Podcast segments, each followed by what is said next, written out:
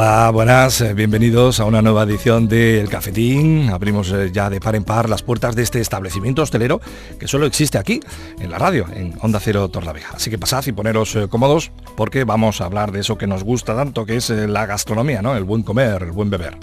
en esta ocasión, en esta primera parte del programa, vamos a hacer referencia a una reciente visita que hemos girado al restaurante La Cueva, en Alar del Rey. Hicimos esos kilómetros con la ilusión de encontrarnos con Virgilio Ruiz Caro. Virgi, un buen amigo, un excelente gastrónomo, un magnífico hostelero buena gente en definitiva. El restaurante La Cueva es el típico restaurante de, carretera, casa de comidas, ¿no? Y que ha sobrevivido durante décadas, pues gracias al trabajo de los antepasados de, Virgi, y veremos si los sucesores pues pueden tomar ese, ese relevo, ¿no? Eh, es habitual que en este tipo de restaurantes, pues el volumen de clientes pues suele repercutir negativamente en la calidad de la comida. Aquí no. En el restaurante la cueva eso no pasa. En la sala de máquinas, en la cocina, Miriam, pues maneja productos de calidad que transforma según las recetas de las abuelas y las madres. He de decir que la cocina del restaurante La Cueva es muy exigente, incluso físicamente, tanto por los extensos horarios como por el volumen de alimentos. En el restaurante La Cueva, decenas de litros de besamel se convierten en miles de croquetas. Lo mismo ocurre con los kilos de carne y las albóndigas. Hay que pelar cientos de kilos de patatas para luego freírlas o convertirlas en tortilla. También hay que preparar cientos de sus famosos pinchos de tortilla de chorizo. En el restaurante la, la Cueva todo se hace en cantidad, también con cantidad de cariño, que es lo que ponen día a día Virgi y su familia para mantener abierto este restaurante. Así que hasta allá que nos fuimos, con los micrófonos del cafetín, con los micrófonos de Onda Cero, para hablar con Virgi. Y en principio, pues le preguntábamos eh, que nos recordase cómo, cómo surgió este proyecto del restaurante La Cueva, en qué circunstancias y con qué oferta gastronómica. Bueno, pues eh, esto, mi abuela ya tenía una fonda en Cervera, allá por los años de la posguerra y tal, y, y entonces mi padre y mi tío eh, andaban, tenían camiones, entonces andaban por la ruta esta de Castilla y entonces vieron un día que se traspasa en Alar del Rey en un restaurante.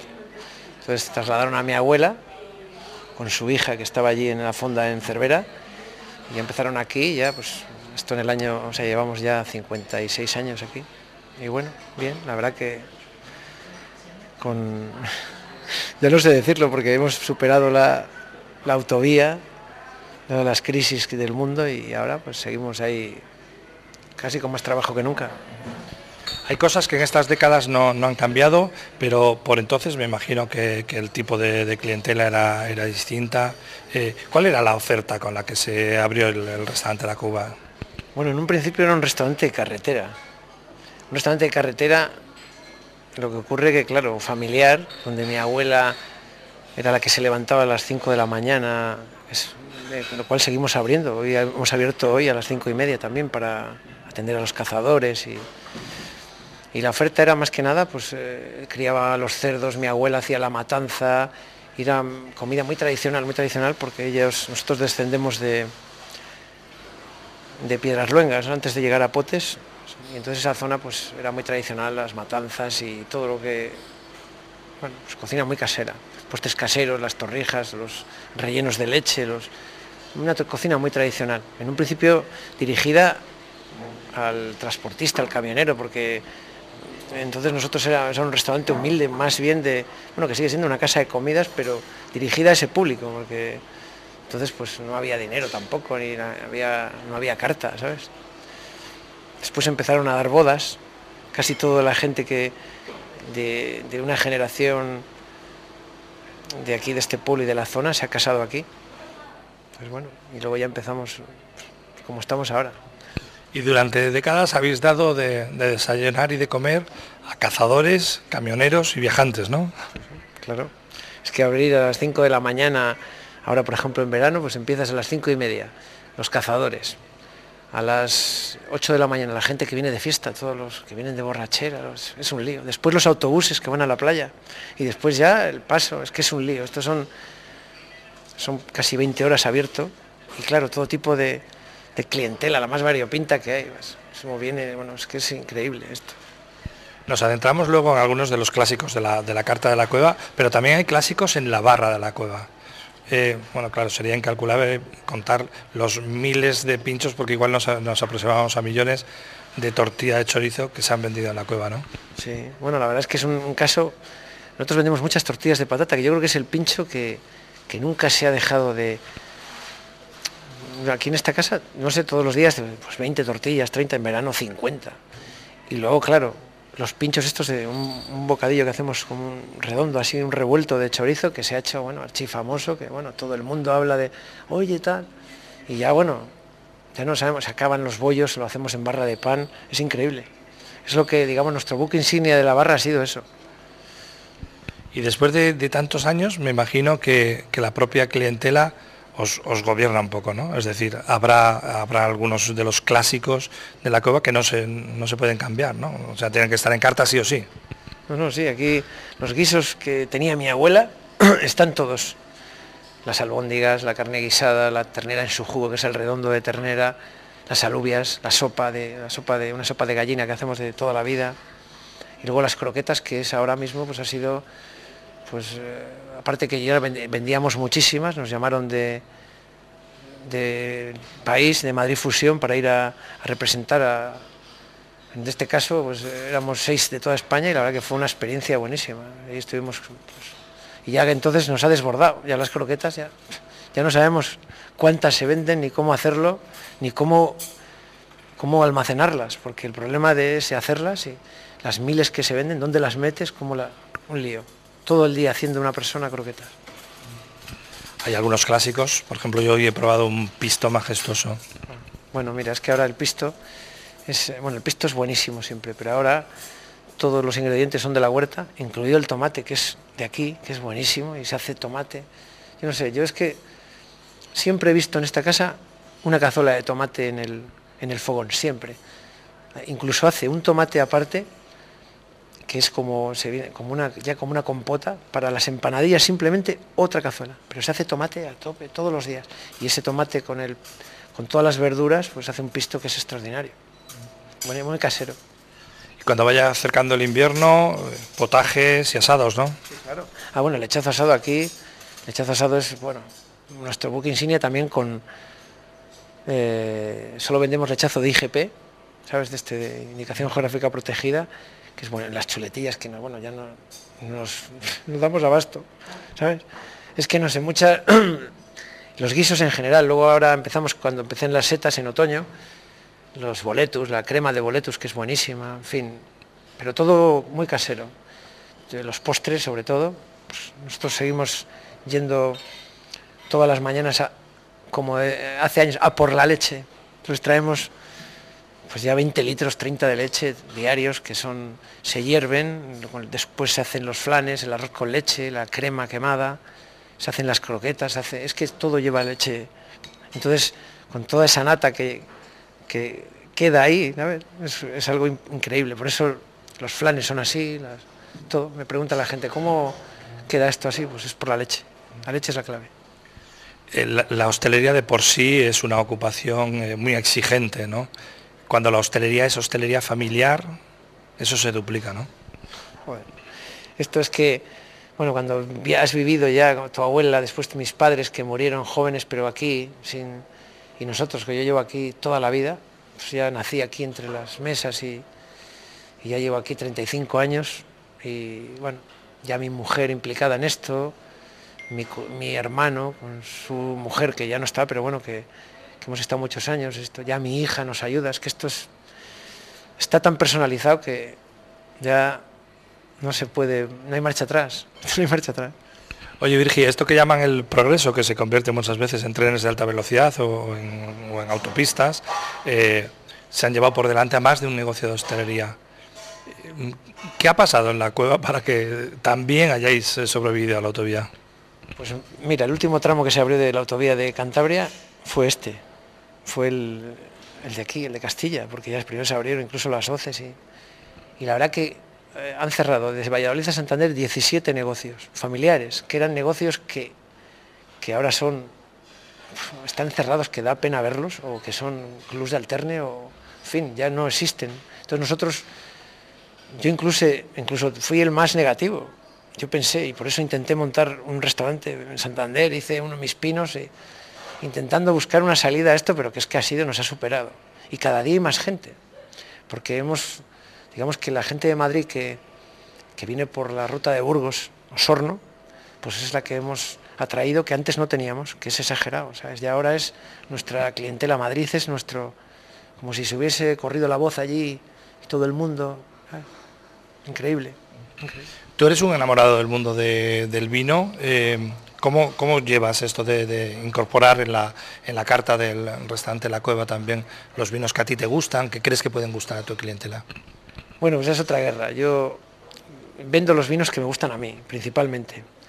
Exceptuando dos o tres referencias, yo tengo una carta con varias denominaciones de origen, las que puedo, vinos que me gustan, poco arriesgados a veces, porque y más o menos intento que estén dentro de un precio que no, que no pase de 15 euros.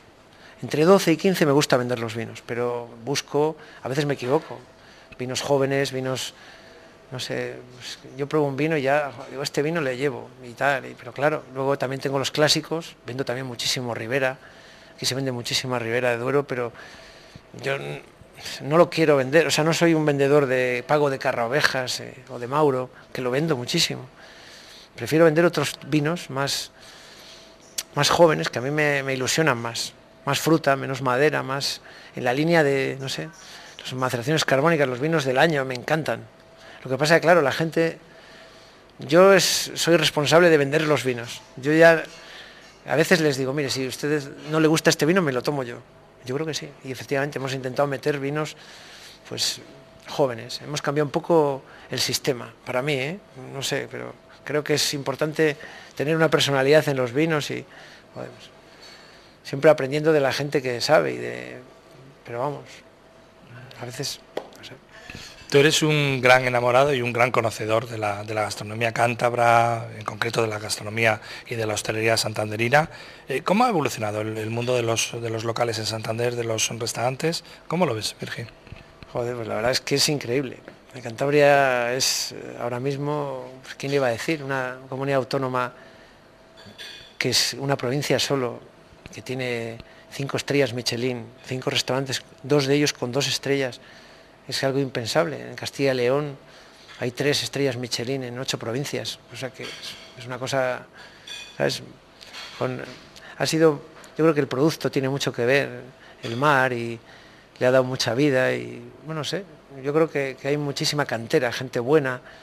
También me gustan los restaurantes tradicionales de Cantabria, pero, me gustan y me gusta ir a todos, a todos los amigos que y claro, luego los buenos que son, vamos, no los buenos, todos son buenos, pero hay gente que está, bueno, que ha evolucionado muchísimo, a mí me encanta ir a ver a mis amigos allí.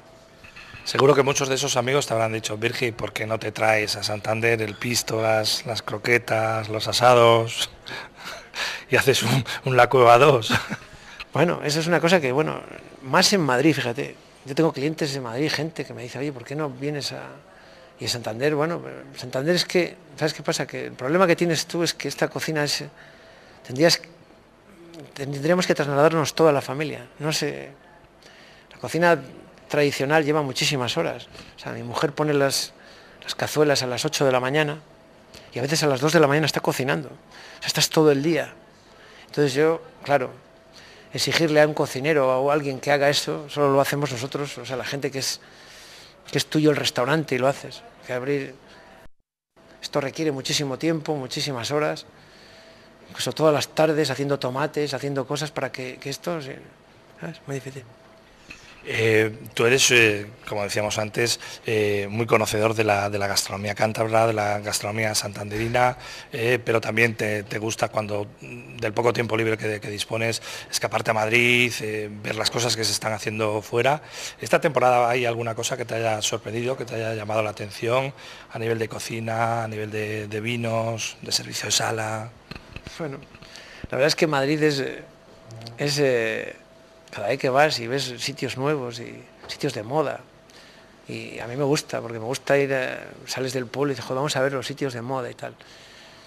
Y es verdad que, que, te gusta ver el ambiente y todo como lo hacen, los vinos, tal, pero en realidad me quedo, fíjate, con este año me quedo con, con los locales de Paco Quirós porque me quedo con ellos porque, joder, o sea, después de que estás tres días en Madrid, eh, probando los sitios de moda, de, no sé, vas al Amazónico, al OTA, no sé, a, Diverso, o sea, Strexo este, y después de tanta comida, de tanto ceviche, tatakis o cosas, no sé, llegas a, los locales donde de Paco, ¿no? la Maruca, la, la primera este, que hemos estado el último, joder, qué bien te encuentras como en casa, te encuentras otra vez las albóndigas, las anchoas, las rabas, la cocina tradicional, que es, joder, al final dices, hostia, macho, después de estar aquí tres días, que esto es lo que yo quería. Bueno, luego también tienes la bien aparecida de que está José de Dios, que es un fenómeno y que, yo creo que va, va a lograr todo con el tiempo. Bueno, pues eh, son algunos de los, de los cántabros que están triunfando fuera de nuestras fronteras y eh, en esta ocasión nos, eh, nos habíamos querido acercar hasta aquí, hasta Alar del Rey, hasta el restaurante La Cueva, para encontrarnos con, con Virgi, que, es, que ha dicho un muy buen amigo, pero sobre todo un enamorado del mundo de la gastronomía, del mundo de la hostelería. Virgi, que ha sido como siempre un placer y hasta que el cuerpo aguante, ¿no? Que por cierto, estás eh, finito y en tipo, ¿eh? Joder, es que con este, con este ritmo de vida es imposible engordar. Es que aquí hoy hemos abierto a las 5 de la mañana y fíjate que ahora hemos terminado de dar las comidas y, luego viene la tarde las cenas, luego terminas de... Es que es un ritmo que infernal, infernal. Lo ha dicho. Suerte entonces. Lo mismo, muchas gracias. Bueno, y a vosotros, a, la gente del cafetín, deciros que esto, esto continúa, ya sabes, eso del show continúa, pero vamos a hacer una brevísima pausa y os vamos a ofrecer la noticia gastronómica del día.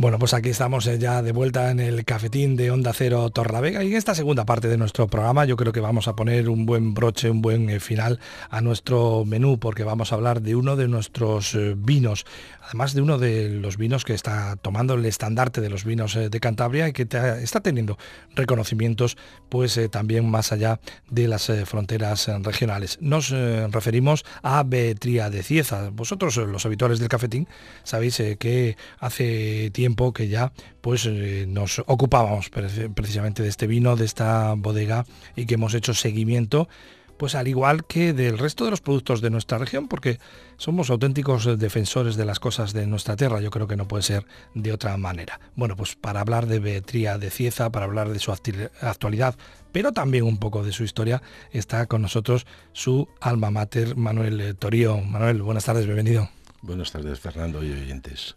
Bueno, eh, en principio me gustaría precisamente recordar un poco a nuestros oyentes, eh, quizá muchos de, ellos ya sean eh, catadores habituales de, de Betría de Cieza, conozcan el, proyecto actual. Pero ¿cómo surge en, tu cabeza este proyecto de, de, bodega? Bueno, surgió, empecé por hobby, empecé por hobby, plantamos en una finca que tenemos allí en Villayuso de Cieza, de 6 hectáreas plantamos un pequeño terrenito con 350 cepas, como aquel que planta una huerta y enredar y hacer tu vino. Y, bueno, la cosa, eh, esto parece que tiene, tiene, que te engancha, ¿no? y empezamos así, como jugando con ello, y vimos que aquello prometía y yo ya tenía unos años para no meterme en proyectos de estos porque son, es un proyecto a, largo plazo.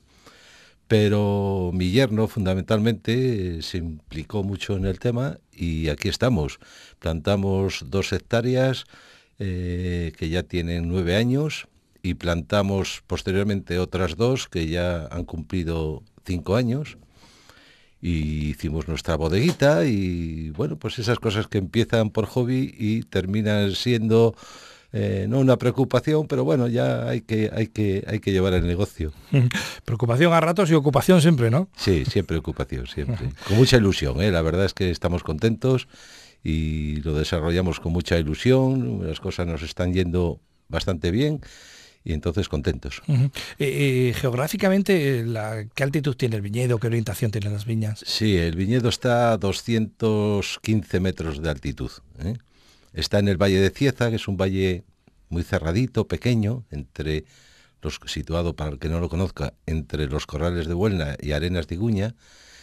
Y es la finca, la verdad es que es muy propicia para el cultivo de la vid, porque es una finca en ladera, orientada totalmente al sur, y como es un valle muy cerrado, pues protegido de vientos fuertes, de temporales de estos que igual en otros sitios se acusan más, pero allí estamos un poco al amparo de, esas pequeñas montañas que nos rodean, protegidos. Eh, ¿Desde el principio tenéis claro la, variedad de uva? Sí, sí. Te asesoras, preguntas, eh, porque nosotros cuando decidimos qué uva plantar, eh, seguimos consejos de gente, de gente experta. Y lo que sí apostamos es por hacer un vino monovarietal y plantar la uva de ese vino. Entonces escogimos el albariño, asesorados porque era una uva que, bueno, que tiene unas cualidades, que es una uva muy reconocida a nivel mundial y, que se da bien aquí en Cantabria. Esa es, eh, por esa opción optamos y ya te digo, eh, todo albariño para hacer un vino monovarietal. Cada uno sabemos de lo nuestro. Qué importante es los asesoramientos enológicos, ¿no? Cuando se pone en marcha un proyecto de estas características. Sí, sí es importante porque ahí hay que hacer una inversión importante y no se puede ir un poco a lo loco eh, y sin tener conocimientos, pues hay que ponerse en manos de enólogos, de ingenieros agrónomos que, que saben de estas cosas y, y de gente experta. Y, y seguir sus consejos. Y qué importante el marketing en la actualidad, ¿no? Bonito el nombre, bonita la etiqueta. Bueno, también es importante, también. Eh, lo importante es el, eh, lo que hay dentro de la botella, pero, pero envolverlo bien, pues, pues hoy en día todo eso tiene mucha importancia. Ahora que ya va pasando el tiempo, ¿recuerdas la, la primera vendimia, el primer vino? Hombre, cómo no. Recuerdo hasta los primeros experimentos que hacíamos cuando el viñedo tenía tres años y sabes que da una uva no que no tiene las cualidades para salir al mercado un vino. Y hacíamos ahí nuestras cosas y salían cosas, la verdad, al principio muy raras, pero porque en aquello, cuando hacías algo así en plan de hobby, pues tampoco, sí, te informabas, preguntabas, pero bueno, eh, eh, lo hacías un poco así, a la buena de Dios, y salían cosas extrañas que igual en el mundo en el mercado actual del vino hubiesen triunfado, porque ahora se buscan cosas diferentes y, hay vinos que están triunfando eh, rompiendo moldes. Pero bueno, aquello eran unos experimentos y la primera cosecha que salió al mercado, pues me acuerdo con la ilusión que, que, teníamos de que era el primer vino que iba a salir al mercado y, ¿por qué no?, una cierta preocupación porque no sabías qué, iba a pasar, no sabías qué iba a pasar, cómo iban a recibir el vino, cómo eh, salimos en plena crisis, lo más duro de la crisis, ¿eh? hace seis años. Y, muchos temores, pero bueno, al final muy contentos porque era una, una, vendimia pequeña, claro, era cuando el viñedo daba poca cantidad, la exigía, le exigíamos poca cantidad y me acuerdo la primera cosecha que dio al mercado fueron cinco mil y pocas botellas ¿eh? tampoco preocupaba mucho la cantidad, pero, pero muy bien y nos sorprendió que, mm. que, nos abrieron muy bien las puertas en la restauración y, y, yo ahora todo lo pasado es reconocer que nuestro vino ha mejorado, claro, ha mejorado porque lo primero, nosotros hemos aprendido más y lo segundo, el viñedo es más antiguo y, da mejor uva. Te iba a preguntar precisamente por eso. Me imagino que la primera añada, eh, con ese número de botellas, lo que menos importaba era la parte económica. ¿no? Me imagino que estaréis eh, con, el corazón en un puño, decir, bueno, ¿cómo lo va a recibir el mercado, el mundo de la hostelería? ¿no? Esa era la preocupación, porque esa cantidad, eh, por supuesto, no era significativa económicamente, pero sí, sí era el empezar a, a picar en puertas de restaurantes. Claro, empiezas por los, por los amigos, por los conocidos, por, lo que, por los que tú has sido su cliente. Pero la gente, a ver, tampoco se, un restaurante cuando pone un vino en la carta o va a ofrecer a sus clientes, eh, quiere, quiere ofrecer algo con calidad y, y, nos lo exigían y así lo entendimos nosotros. Y muy bien, fue bien, fue bien la experiencia. Hay escritores que cuando abren la primera caja de, libros, y coge un libro, un libro suyo o en la tinta, pues se, se, le saltan las lágrimas. Eh, ¿Qué sentiste personalmente cuando, cuando no, no en las pruebas, sino cuando ya abres la primera botella de Betria de Cieza vestida con su etiqueta, con su tapón, la descorchas? Me imagino que quizá en el ámbito familiar. Sí, claro. Satisfacción, supongo, ¿no? Sí, sí, sí. La verdad es que eh, la prueba del vino no la haces descorchando la primera botella, porque cuando el vino ya está en los depósitos, eh, previo al embotellado, ya has probado y, pues recuerdo de en la familia la ilusión, oye, esto ha salido bien, yo creo que, vamos bien, que eh, nos gustaba a todos, pero claro, es, es, el hijo propio, ¿no? Eso, ¿cómo no, cómo no va a gustar? Pero venían amigos, o, antes, antes de vender la primera botella, me refiero, y te decían que estaba bien, eh, oye, esto está muy bien, eh, venían gente entendida en vino te decía que estaba bien y te lo empezabas ya a creer, ¿por qué no? Y, efectivamente ya parece que sales eh, con una cierta garantía. Cierto es que hay que pisar los pies en la tierra y los amigos también son amigos. Y, y si alguno veía defectos importantes en el vino, probablemente no nos los dijo. Eh, de entonces acá, ¿cómo ha evolucionado el, proyecto? Bueno, las, las, vides van haciéndose, evidentemente, vosotros eh, vais eh, también afianzando. ¿Os llegáis a plantear quizá alguna otra dirección en cuanto a, vuestros vinos? Dirección, a ver, en cuanto a ampliación, yo ahora no. Nosotros estamos en una situación de consolidar lo que hemos hecho. Yo creo que esto es una carrera de fondo. Yo con ver, yo ya tengo 60 años, pronto ya hago los 61, y esto eh, yo quiero ver consolidado lo que, lo que empecé yo. Mis hijos tendrán muchos más años que yo para ampliar cuando, cuando ellos consideren oportuno.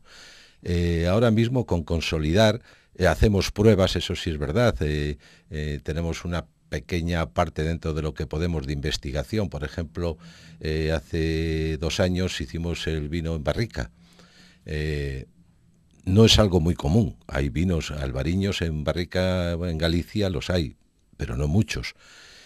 Hicimos una prueba, eh, vamos haciendo pruebas de cosas que nos informamos y cosas que nosotros vamos viendo. Y quizá así a, a corto plazo, el único objetivo que tengamos será hacer otro vino albariño diferente, que no sea el clásico que hacemos ni sea el de barrica. Quizá un espumoso.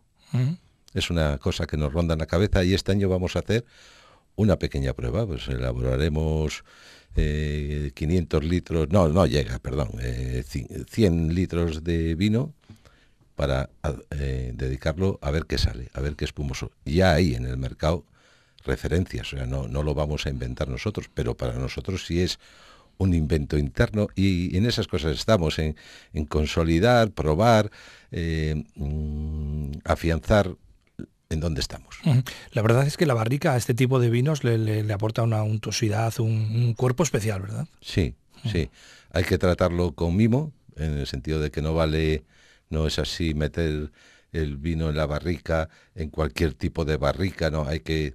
Eh, nosotros lo hacemos en toneles de 500 litros, que es prácticamente el doble de la capacidad de una barrica al uso, lo que se llama normalmente una barrica, eh, con un tueste de madera muy ligero, lo tenemos solamente seis meses, porque lo que no queremos es que la, eh, la madera mate la fruta, mate los aromas que son tan agradables del albariño. Entonces, buscar ahí una, un equilibrio entre la madera y, y las cualidades propias del albariño y sí, sí, da un resultado que a, mí me gusta y al mercado también está gustando mucho. Mm.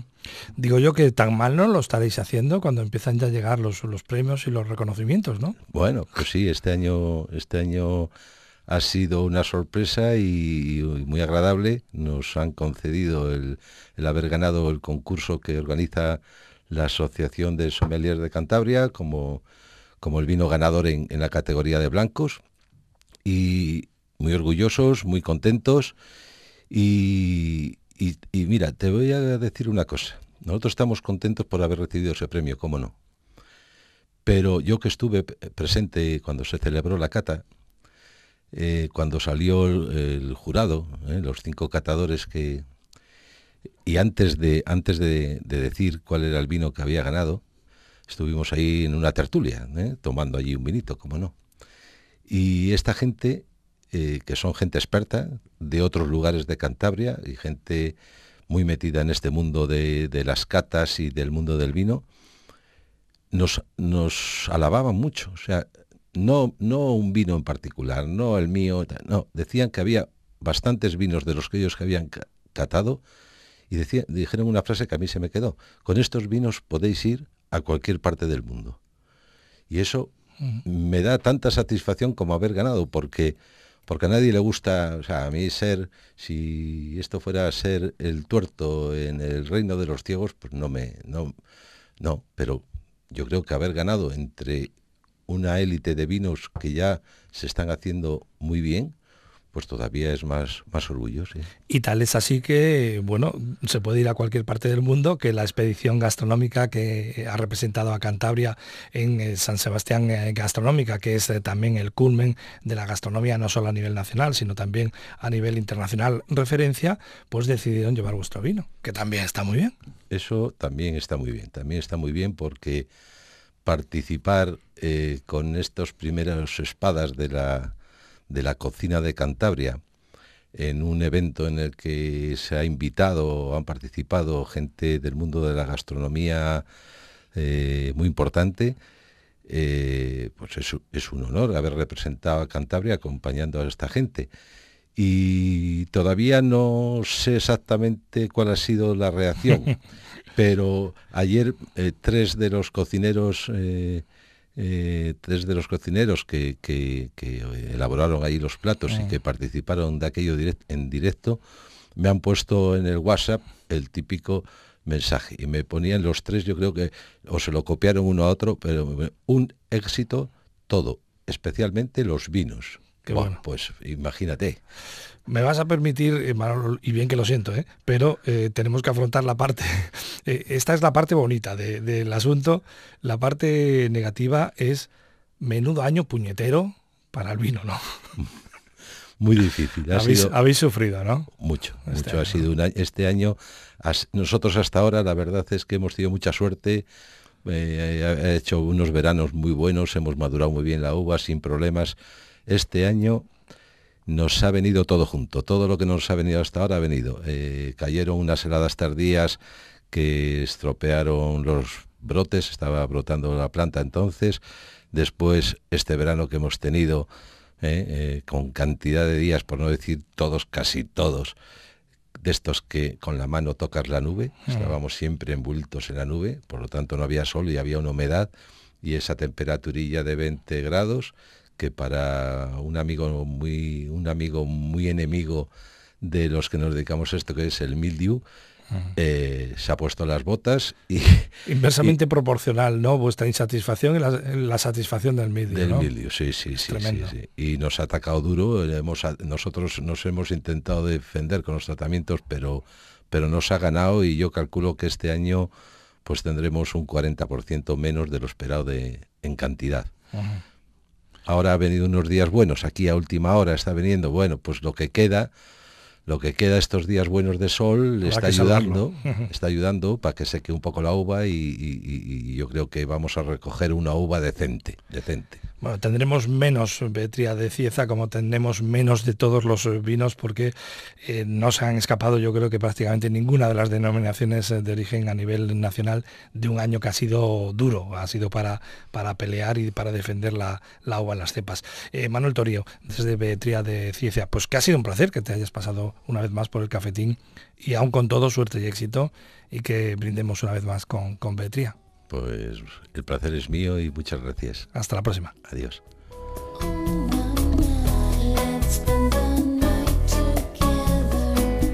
Y a vosotros, a la gente del cafetín, pues nada, deciros que hasta aquí ha llegado el programa. Espero que os haya gustado, que hayáis disfrutado tanto como nosotros haciéndolo y que nos vemos, nos escuchamos en una próxima ocasión.